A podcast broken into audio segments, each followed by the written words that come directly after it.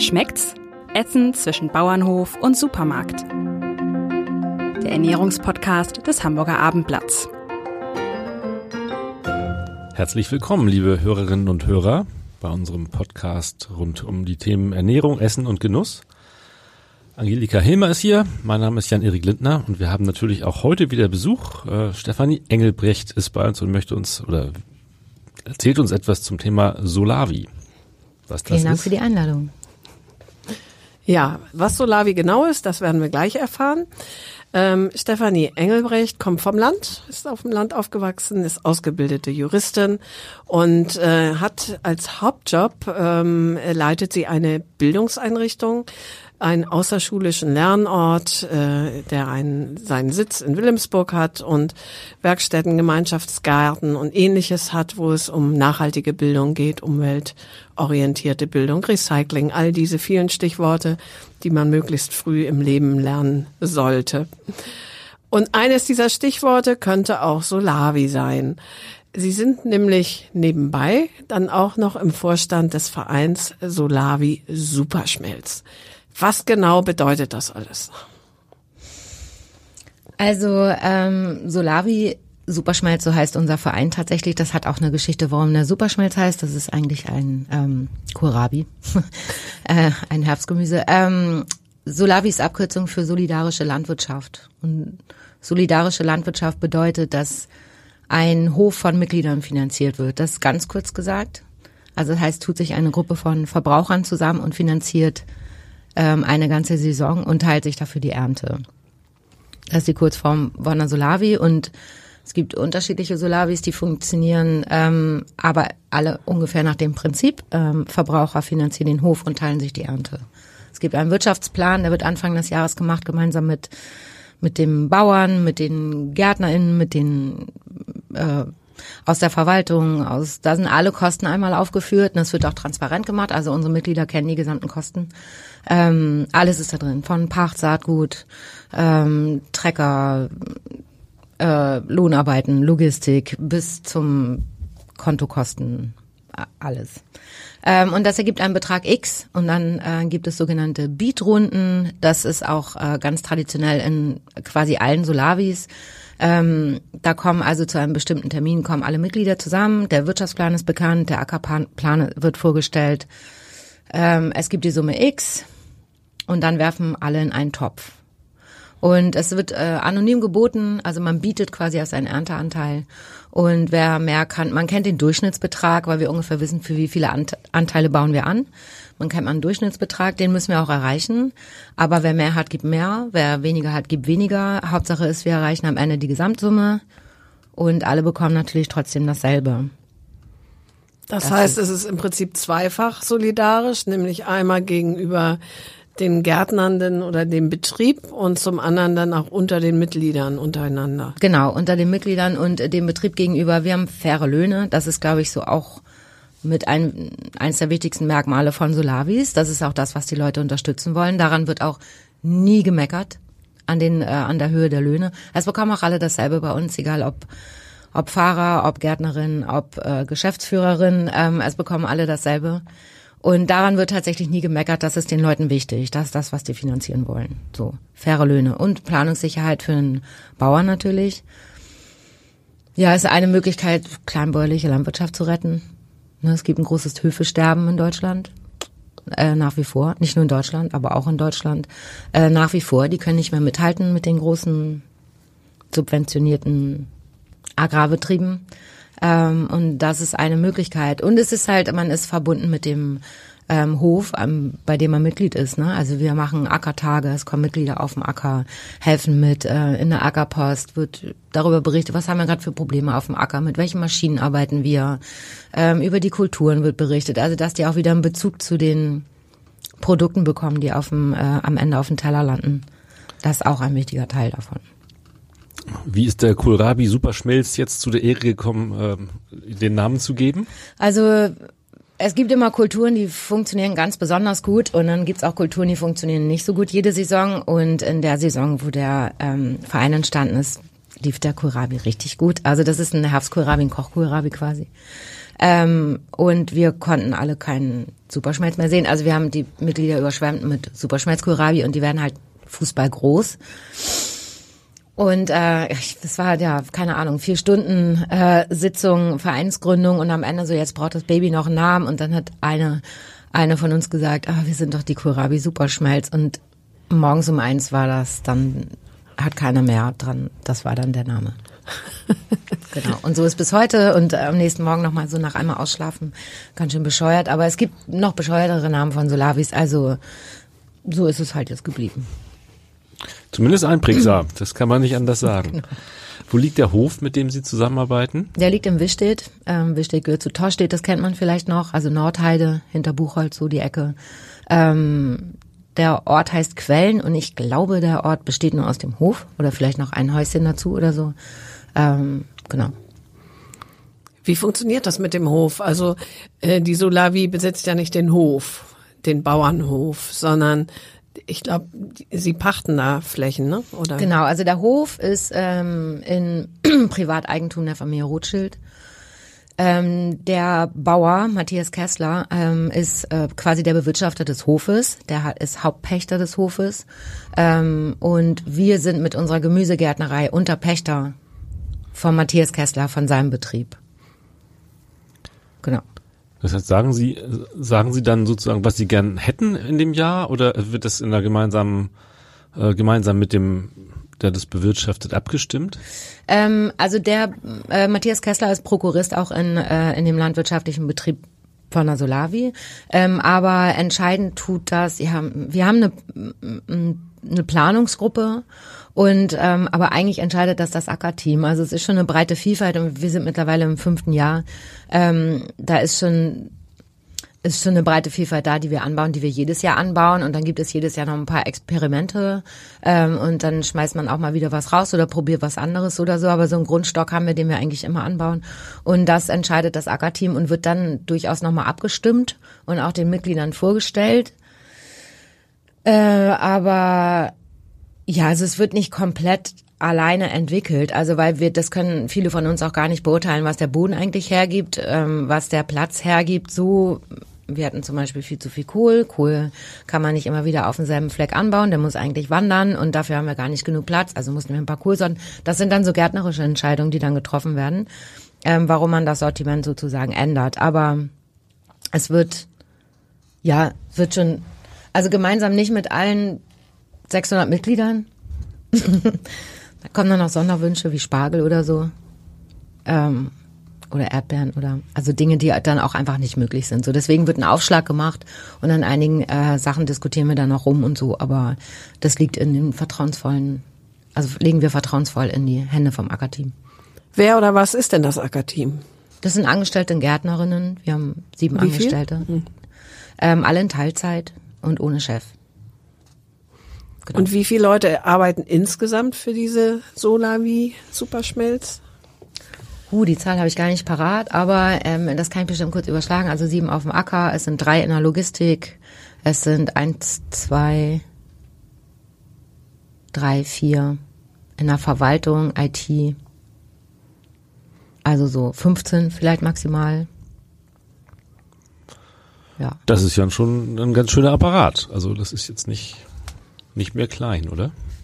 Ist nicht mehr klein, klein. Ähm, ich glaube, wir sind auch schon eine relativ große Solavi. Das liegt aber auch in unserem Einzugsgebiet, also von äh, Nordheide bis dann Wilhelmsburg runter. Ähm, die meisten Solavis sind, glaube ich, bisschen kleiner und man sagt eigentlich so, da ja alles auf Vertrauen äh, basiert, also wie das nachher in den Depots läuft, ich glaube, dazu kommen wir noch, ähm, sagt man so, ab 100, 150 Leute kann sowas funktionieren und dann kennt man sich halt nicht mehr, dann wird's anonym und dann ist auch vertrauensmäßig schwierig. Dadurch, dass wir mehrere Depots haben, konzentrieren sich die Gruppen so auf die Depots und da ist das dann äh, recht übersichtlich so. Aber ist auf jeden Fall äh, zu groß, als dass wir da irgendwie mit Ehrenamtlichen arbeiten könnten. Also das steht fest. Wenn das Wetter schön ist, sind viele auf dem Acker. Wenn das Wetter nicht schön ist, muss trotzdem geerntet werden und gearbeitet werden und das ist nicht äh, machbar mit Ehrenamtlichen. Wie groß ist denn die Ackerfläche? Also wie kann ich mir das vorstellen? Ähm, ich behaupte jetzt mal, das sind rund sechs Hektar, die bewirtschaftet werden. Eventuell ist, äh, sind es eigentlich sieben, weil ein Hektar ist eigentlich immer in Gründüngung. Also ein Hektar ist immer in Ruhe. Das könnten aber unsere, unser Ackerteam äh, könnte das besser beantworten. Ähm, aber ich sag mal rund sechs Hektar.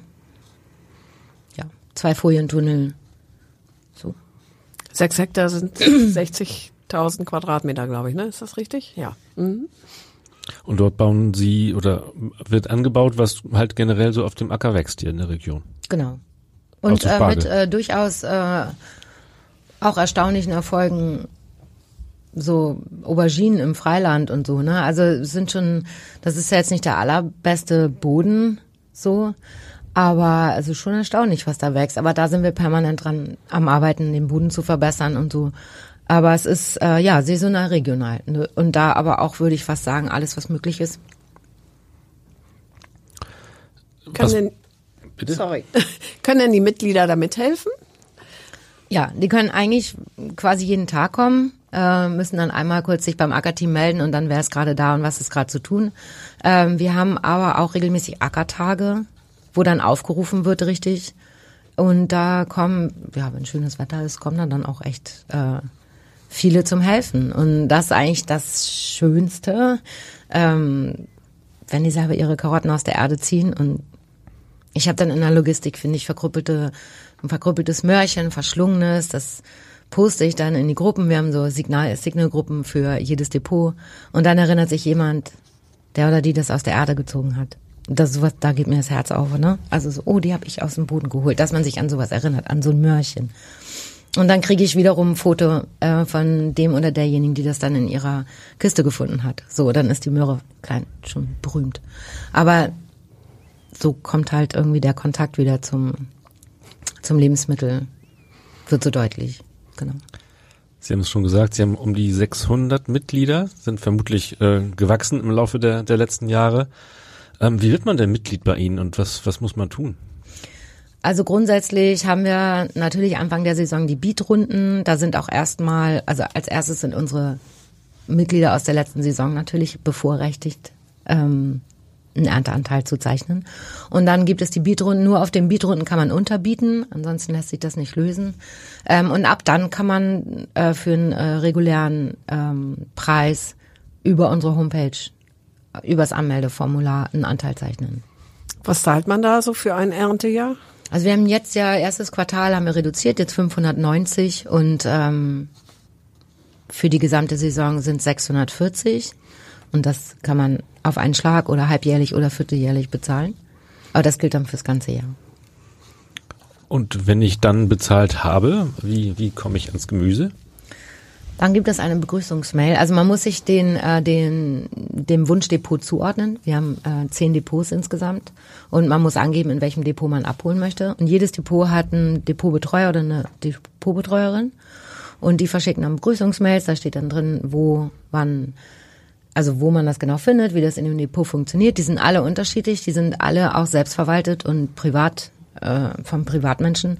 Es kann ein Gartenhaus sein, auf Minitopia ist ein Container, ähm, im Reiherstiegviertel in Wilhelmsburg ist es auch ein Container und davor eine Garage, Carport, äh, alles Mögliche. Und ähm, wir liefern immer freitags. Ähm, und ab Freitagabend bis Sonntagabend haben die Leute Zeit, sich ihr Gemüse abzuholen. Also können rund um die Uhr kommen, aus einem Reiherstieg, weil das so ein schwerer Container ist ähm, und zu viele Leute in einem Depot. Also da gibt es tatsächlich betreute Öffnungszeiten, da wird auch vorgepackt, sonst werden die Schlangen zu lang. Ähm, aber ansonsten können die normalerweise über das ganze Wochenende abholen in ihren Depots jeweils.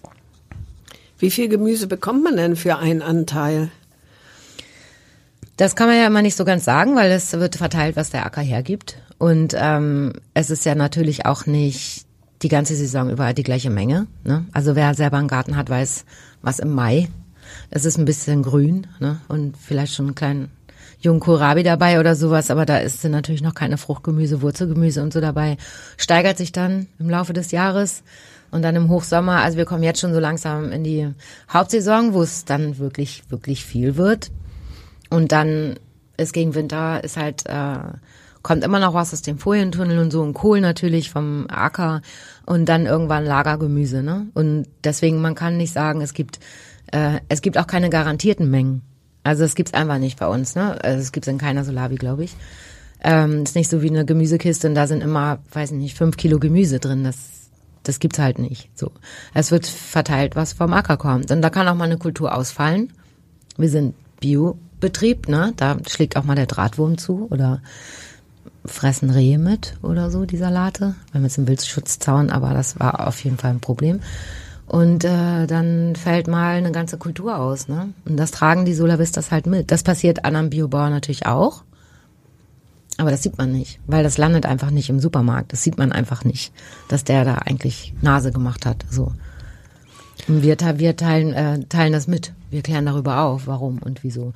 Aber deswegen kann man bei den Mengen im Prinzip keine Angaben machen. Ich kann nur, ich kann nur sagen, also es haben viele Leute vom letzten Jahr, die zwei Anteile hatten, haben auf einen reduziert, weil es zu viel war. Kann man das denn preislich irgendwie in eine Relation setzen mit zum Beispiel Gemüse, das ich auf dem Markt kaufe? Ist das in der Solavi am Ende günstiger? Ist wahrscheinlich ganz schwer abzuschätzen, oder? Ähm, äh, es ist schwer abzuschätzen und vor allen Dingen weiß ich es nicht, weil ich schon seit Ewigkeiten kein Gemüse mehr irgendwo kaufe. Ähm, aber ich würde jetzt mal behaupten, Solavi ist bestimmt günstiger als im Bioladen. Das denke ich schon. Also die haben natürlich auch noch ganz andere Kosten, die wir gar nicht haben. Ne? Müssen ganzen Verkaufsbetrieb noch mitfinanzieren. Ähm, aber äh, bestimmt teurer als ähm, Bestimmt, weiß ich gar nicht. Aber eventuell teurer als äh, Biogemüse im Supermarkt. Sicherlich teurer als im Discounter. Gibt's ja auch Biogemüse. Aber günstiger als Bioladen, denke ich. Irgendwo dazwischen. Irgendjemand wollte das mal ähm, erheben. Aber ich weiß es gar nicht, weil ich, wie gesagt, schon sehr lange kein Gemüse mehr irgendwo im Laden ja. kaufe. Man wird mehrere Jahre untersuchen müssen, um das wirklich äh, verlässlich Ja, und jetzt im Moment ne? braucht man, glaube ich, gar nicht drüber reden. Ne? Also bei den Preissteigerungen, die da jetzt im Moment sind, äh, glaube ich, sind wir auf jeden Fall die bessere Wahl. Preislich. Sie hatten ja eben schon die krummen Möhrchen äh, angesprochen, die woanders weggeworfen werden und bei Ihnen zu kleinen Stars geworden sind, kleinen Gemüsestars.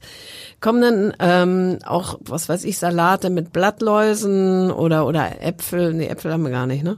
Kartoffeln mit Schorf äh, ins Angebot. Also wie wie tolerant müssen die Solavistas, haben Sie sie eben genannt, gegenüber ja, Makel auf Gemüsen sein?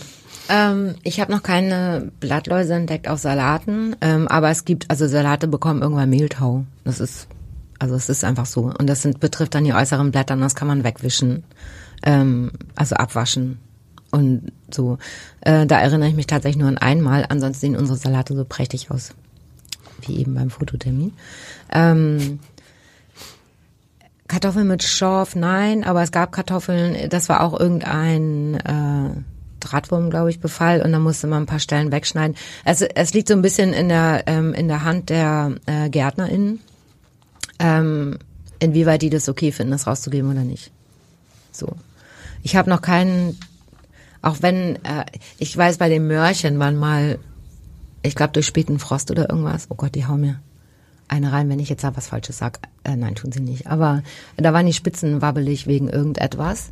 Ähm, da haben wir entschieden, trotzdem rauszugehen. Da schneidet man die Spitze ab und der Rest der äh, Karotte ist super. Ähm, ich erinnere mich an einen Hageschaden bei Zucchini zum Beispiel, ähm, was geschmacklich und alles kein Problem ist.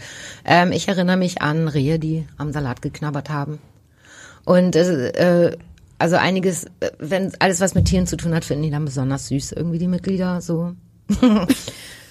ähm, aber das finden die GärtnerInnen dann nicht mehr so süß, wenn die ganze Kulturen rasieren. Da haben wir dann Wildschutzzaun gebaut.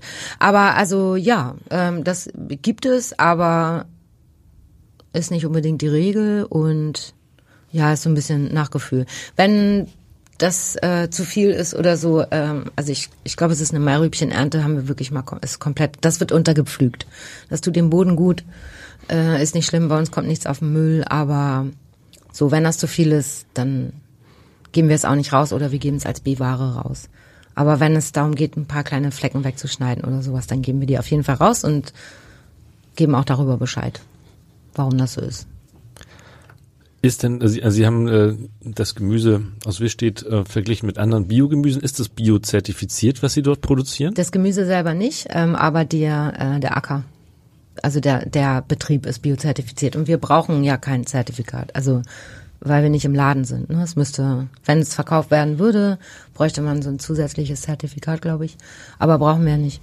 Ähm, aber der Betrieb ist biozertifiziert. Streng kontrolliert. Genau, das, das Verkaufszertifikat, Sie verkaufen ja nicht, Genau. Sie geben ab. Ja. Mhm. Mhm. Mhm. Können Sie kurz beschreiben, was passiert, wenn das Gemüse geerntet ist? Wird es dann erstmal ähm, gelagert, wird sofort verteilt? Wie kann ich mir das vorstellen? Ähm, die festen Sachen, also ein Teil wird immer schon donnerstags geerntet, weil nicht immer, aber in der Hauptsaison, ähm, weil wir donnerstags auch schon einen Teil ausliefern müssen dann. Also es wird vorab gefahren. Das sind aber meistens halt äh, so wie zum Beispiel die rote Beete oder so. Ähm, es wird eigentlich freitags geerntet und direkt freitags ausgefahren und vor allen Dingen da die frischen Sachen wie Kräuter, Spinat, äh, auch die Salate und so, das wird freitags direkt geerntet ähm, auf dem Acker und es kommt alles äh, in die Kommissionierungshalle und da kommen wir dann, also ich mit meinen beiden Fahrern ähm, am Freitag hin und finden erstmal vor, ist dann schon im besten Fall vorgezählt oder vorgewogen, ähm, im besten Fall trocken. Das ist immer so eine Diskussion bei uns, trocken oder gewaschen, wiegen. Ich brauche das Trockengewicht zum Kommissionieren. Ähm, und dann steht das da in großen Kisten und unter Feuchttüchern, meistens unter feuchten Bettlaken. Ähm, und ab da fangen wir an, das zuzuteilen, dann zu den einzelnen Depots. Also es wird erstmal komplett gewogen und dann auf die einzelnen, jedes Depot hat ja unterschiedliche Mitgliederzahlen, ähm, wird dann verteilt auf die Mitglieder und dann haben wir zwei Touren, also zwei Transporter, zwei Touren. Die eine Tour ist Nordheide, Buchholz und so. Und die andere Tour ist, äh, fährt über Buxtehude und dann Richtung Wilhelmsburg. Also es wird freitags geerntet, es sei denn, es ist Hochsaison und wir müssen donnerstags schon eine Tour machen. Dann fahren wir donnerstags schon einen Teil. Und das sind, wie gesagt, meistens die festen Sachen, also Kartoffeln, ähm, Kohlrabi, Rüben, sowas. Was Aber, uns äh, verzeiht, dass es da einen Tag noch stand. Sie sortieren nicht ähm, so, dass jeder einzelne Kunde sein Paket Nee. äh, in Empfang nimmt, sondern der nimmt sich dann weg, was er sozusagen, was Genau, sein also- Anteil ist, was er bestellt hat. Äh, nicht, was er bestellt hat, weil alle Oder- bekommen dasselbe, genau. Ähm, äh, ich arbeite mit einem Programm und da spuckt am Ende eine Liste aus äh, für jedes Depot einzeln. Und im Depot, also es kommt in Kisten einfach alles in die Depots und äh, die Leute müssen halt selber ähm, Korb oder Tüte oder irgendwas mitbringen. Und äh, dann hängt da, hängen da zwei Listen. Die eine ist die Abholerliste, da steht drauf, wer bekommt, also nicht wer bekommt, sondern wie viel pro Kultur. Und dann stehen da überall Wagen und da müssen die sich äh, das selber abwiegen.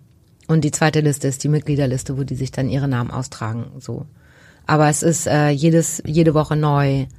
Das hängt in jedem Depot, wie viel pro Kopf genommen werden darf. Genau. Und wenn ich irgendwas nicht mag, dann lasse ich es liegen. Und wenn ich es gerne mache, klaue ich es bei jemand anderem oder? Im besten Fall keins von beiden, also keines, beides nicht. Ähm, äh, wenn man was nicht mag, es gibt in Depots ähm, eine Tauschkiste. Da kann man es reinlegen, da können sich andere direkt annehmen. Ähm, ist auch unterschiedlich. Auf Minitopia haben wir auf der äh, Abholerliste steht dort abzugeben, Doppelpunkt. Da trägt man dann ein 30 Gramm Koriander, äh, mögen viele nicht. Ähm, oder äh, Rucola oder was weiß ich, äh, was die nicht wollen. Und dann ähm, jemand anderes, ähm, die das gerne hätten, nehmen sich das und streichen das dann durch, sodass dann klar ist, äh, so. Und auch wenn man etwas sehr gerne mag, darf man es trotzdem nicht nehmen. Das ist so. Es sei denn, es liegt in der Es Tauschkiste. sei denn, es liegt in der Tauschkiste. Genau. Wir haben aber auch, wie gesagt, unsere, ähm, unsere äh, Signal-Gruppen und da schreiben die dann auch rein. Äh, ich kann dieses Wochenende meinen Anteil nicht abholen oder wer möchte meinen mein Koriander haben. nee, bleib beim Koriander. Oder den zehnten Pack Joy.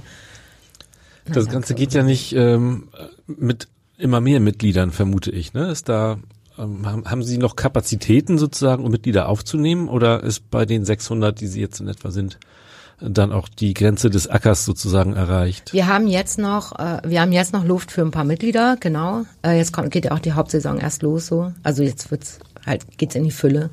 Ähm, aber jetzt mal insgesamt, also wir können 650 ungefähr. Gesamt wachsen wollen wir nicht. Im Moment jedenfalls nicht. Also es ist geht ja, ist eher die Frage, ähm, vielleicht doch nochmal wieder ein bisschen runterschrauben oder sowas, weil wir halt gerne auch ein bisschen ähm, Bodenaufbau betreiben müssen und all sowas. Wir sind jetzt mit der Fläche schon auch darauf angewiesen, dass überall Gemüse angebaut und rausgegeben wird. Ähm, da ist jetzt wenig Luft für Experimente und so. Ähm, aber es sollte halt viel mehr Solavis geben. So, wir können noch wachsen, also wir können auch noch mehr Ackerfläche. Der Hof hat insgesamt über 120 Hektar. Da können wir schon noch, könnten wir auch noch mehr haben. Ähm, aber wollen wir nicht unbedingt. Also würden da jetzt gerne, bei der Größe würden wir jetzt äh, gerne bleiben. Wie gesagt, im Zweifel ja vielleicht perspektivisch bisschen runterschrauben, um ein bisschen mehr ähm, Bodenaufbau Richtung regenerative Landwirtschaft gehen zu können. Und da kann man nicht so ganz genau sagen, was dabei rauskommt. So und dafür bräuchten wir ein bisschen Platz, Luft. Vielleicht nimmt man das auch dazu. Aber also wir können jetzt noch rund 50 auf jeden Fall aufnehmen. Und dann wäre aber unsere derzeitige, derzeitigen Kapazitäten erschöpft. Von der Regionalität her ist das nördlichste Depot Wilhelmsburg? Oder geht's weiter Richtung Norden? No, nee, genau. Bis zur Elbe. Nicht über die Elbe. Wir hatten im, äh, im ersten Jahr hatten wir auch äh, nördlich der Elbe.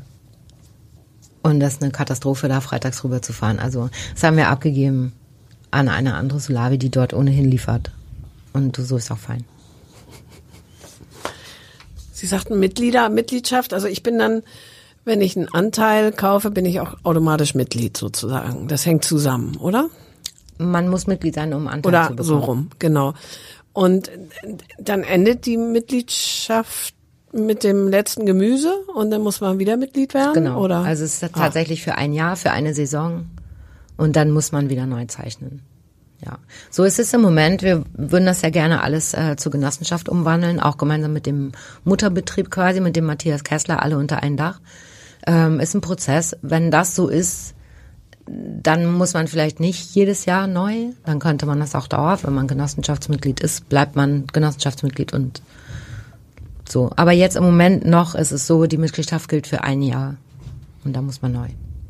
Hab mir schon gefragt, wie lange es die Solavi eigentlich gibt. Superschmelz?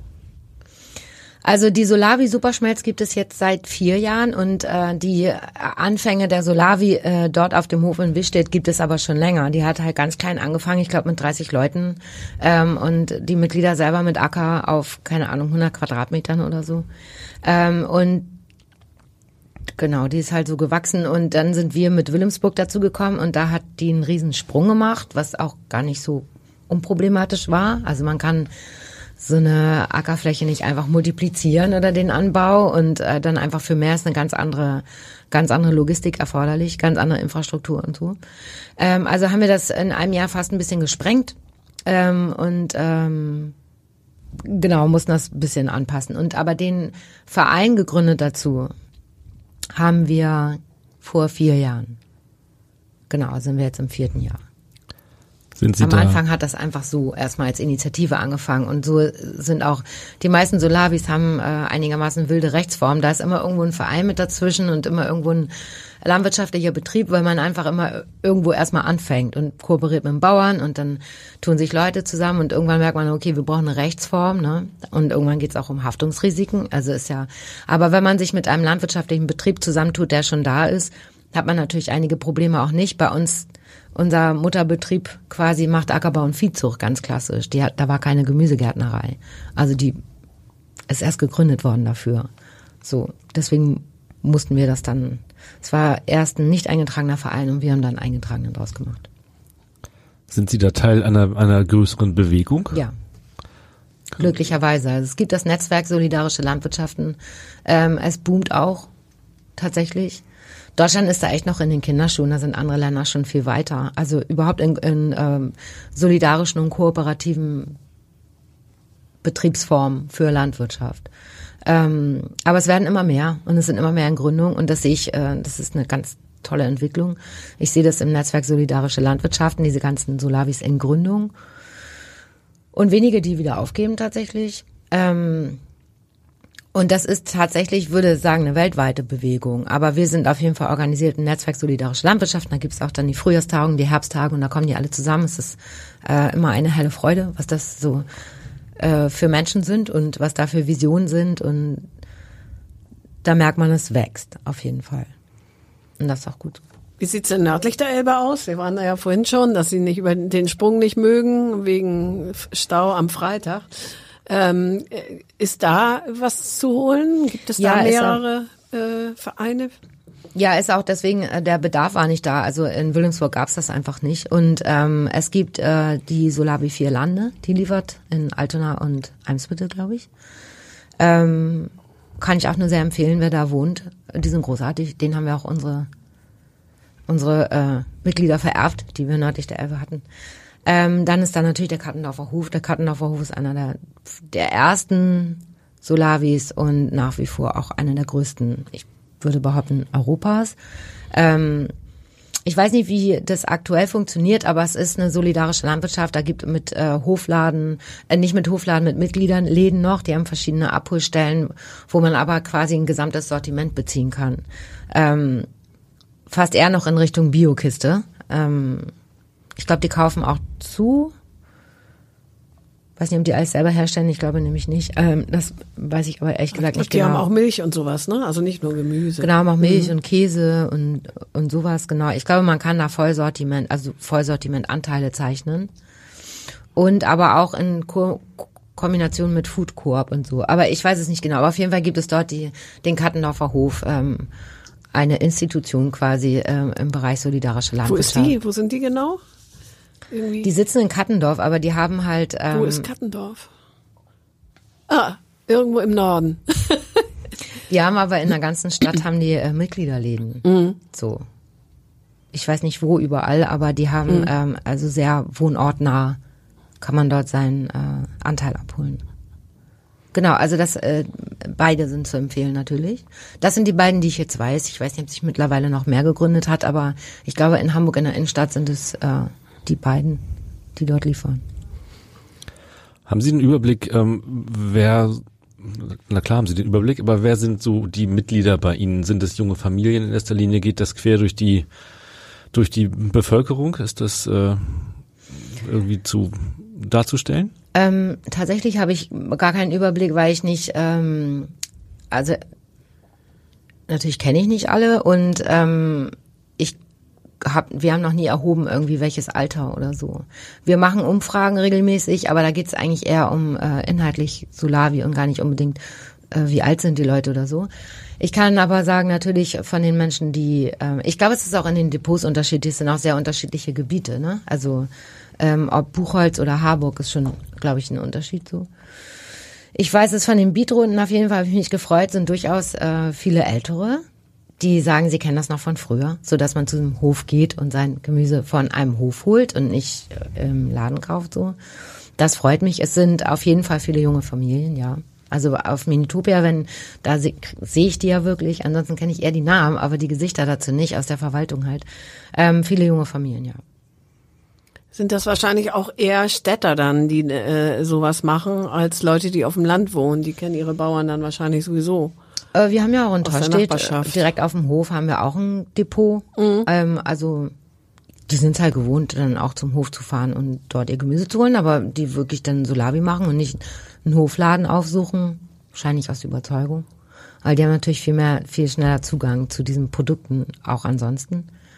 Ähm, aber na klar, Wilhelmsburg, Harburg und so äh, ist dann schon sehr städtisch, ja. Da hat man nicht unbedingt so die Möglichkeiten. Geht natürlich auch im Wochenmarkt und so, aber haben wir natürlich nicht so den Zugriff wie auf dem Land. Sie haben schon gesagt, es ist ja, es ist eine Bewegung, die aber eigentlich ja auch so ein bisschen, ähm, ich will nicht sagen, einen Schritt zurück ist, aber, aber so die, ähm, ja, das bäuerliche Leben von früher so ein bisschen aufgreift. Ist das eine Reaktion auch auf ähm, den Umgang mit Lebensmitteln im Handel zum Beispiel? Aus Ihrer Sicht? Ähm, ich überlege mal, wir haben, äh, wir haben halt in den Umfragen, was sind die Gründe, warum du Solavi machst und da ist schon äh, saisonal, regional an erster Stelle. Also ich glaube, dass äh, so, dass sich Ernährung daran orientiert, ist schon länger ein Trend und ist natürlich uralt. Also klar, ist, ist ja uralt, ähm, aber ist schon irgendwie verstärkt ein Trend und ist gar nicht so ohne sich saisonal, regional. Das sagt man immer so schön, aber wenn dann wirklich die fünfte Woche irgendwie rote Beete kommt, ne, dann so. Ähm, Ich glaube, es sind, es schmeckt besser. Also das, das ist das, was ich hauptsächlich höre. Es schmeckt besser. Auch Schmeckt wegen des Gemeinschaftserlebnisses? Ich weiß nicht, es ist halt, es ist in echter Erde alles gewachsen, ne? Und äh, mit mh, halt auch mit Handgeräten und teilweise so bearbeitet. Ähm, es hat hoffentlich politische Gründe auch. So, äh, gegen die Agrarindustrie. Und was für Bauern, was Bauern eigentlich für äh, Probleme bekommen durch Politik. Also unsere kleinen Biobauern meine ich. Nicht die großen Agrarbetriebe, die haben ganz andere Probleme. Aber ähm, ich glaube, es ist so ein bisschen auch dagegen anzugehen und die kleinen Höfe zu retten. So. Und vielleicht auch der Wunsch, und das ist allgemein auch Urban Gardening und so, das merke ich auf Minitopia auch, ähm, wieder ein bisschen mehr Bezug dazu zu bekommen, einfach, ne? Ein bisschen mehr natürlicher vielleicht. Ich glaube, das ist allgemein ein Trend. Ich hoffe, der geht weiter. Ja, gerade bei Familien mit Kindern, ne? dass dann eben die Eltern einfach ihren Kindern zeigen wollen, ähm, dass eben Kohlrabi irgendwie nicht im Regal wächst, sondern in, irgendwie in der Erde und große dicke Blätter hat und vielleicht manchmal ganz schwierig rauszuziehen ist oder wie auch immer. Ne? Wenn man zum ersten Mal sieht, wie so ein Rosenkohl eigentlich wächst. Wir haben den absichtlich mal am Strunk verteilt. Ähm, das hat, haben viele so noch nie gesehen, wie der eigentlich wächst. Der wächst ja direkt am Strunk, am Stamm. Sowas mal zu sehen, ne? Finde ich wichtig. Und dann schmeckt es auch Kindern, die sowas normalerweise vielleicht nicht gegessen hätten. Also. Ich glaube auch, es gibt nichts äh, Unmittelbareres und insofern nichts, was, was ein Bewusstsein dafür weckt, ähm, was man da eigentlich vor sich hat. Ne? Ja. Ja, spannend. Eine Solavi. Frage vielleicht noch, gibt es, ähm, also Solavi ist ja eine Bewegung, ein, ein Netz ähm, mit den Funktionalitäten, die wir da gerade besprochen haben. Gibt es noch andere Formen, wo eben die Verbraucher direkt ähm, sich am Hof beteiligen zum Beispiel oder mit, mit dem Hof irgendwie äh, in direkten Kontakt kommen, was jetzt so über einen Hof, Einkauf im Hofladen hinausgeht? Äh, kennen Sie da noch was? Ich wüsste nicht tatsächlich. Ähm, aber es ist schon so das erste, auf einen Hofladen einzukaufen. Das ist schon mal ein ganz anderes Erlebnis. Und Höfe, die Hofläden haben, da kann man meistens auch den Hof angucken und mal die Hühner füttern und ähm, sowas. Es gibt halt, nee, mit Höfen direkt wüsste ich tatsächlich nicht. Ich finde diese ähm, Parzellenvermietung noch interessant, also wo ähm, ein Stückchen Acker verpachtet wird, äh, vermietet wird an einzelne Personen und da aber auch vorbereitet wird der Boden und unterstützt wird und da ist schon Saatgut und sowas bereit. Das auch, aber da muss man es dann selber machen. Ne? Ansonsten wüsste ich tatsächlich nicht, ähm, welche Konzepte es gibt, außer im Hofladen einzukaufen. Also es gab mal, es gibt das Konzept Marktschwärmerei. Wir haben das auf Minitopia mal angefangen und dann aber ähm, das war nichts für uns. Aber da trifft man zumindest die Erzeuger oder das ist die Idee ähm, von der Marktschwärmerei. Dass einmal die Woche von den Höfen oder die Erzeuger müssen ja nicht Höfe sein, kann auch städtische sein, aber ähm, an einem Punkt zusammenkommen und vorbestellte Ware verteilen. Und da kann man dann die ErzeugerInnen kennenlernen. Immerhin. Und kann Fragen zu den Produkten stellen und sich darüber austauschen, so. Das ist das Einzige, was ich kenne. Ich weiß aber, dass ich weiß nicht viele Marktschwärmereien, die gut funktionieren wirklich, weil das für die ähm, Erzeugerinnen einigermaßen aufwendig ist. Die sind entweder sowieso schon auf den Märkten.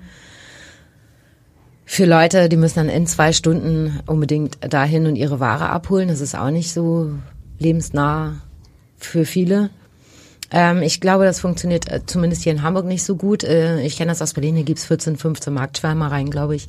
Da kommt man immer mit dem Erzeuger zusammen. Ansonsten ist das Beste tatsächlich auf dem äh, Markt einzukaufen, weil da trifft man meistens auch die Bauern oder jemanden vom Hof. Aber wo man so direkt mit dem Hof verbunden ist, nie. Da muss man schauen, ob man noch irgendwo bei der Solavi unterkommt. Jawohl. genau. Bei In dieser diesem oder Sinne. einer anderen. Ja, Ganz genau. genau, ja. Ähm, wärmste Empfehlung auch für die anderen beiden. Wer da nördlich der Elbe wohnt, aber alle, die südlich der Elbe wohnen, sollten sich Solavi super schmecken. Nur Superschmelz. Genau. In diesem Sinne, herzlichen Dank, Stefanie Engelbrecht. Sehr gerne. Weitere Podcasts des Hamburger Abendblatts finden Sie auf abendblatt.de slash podcast.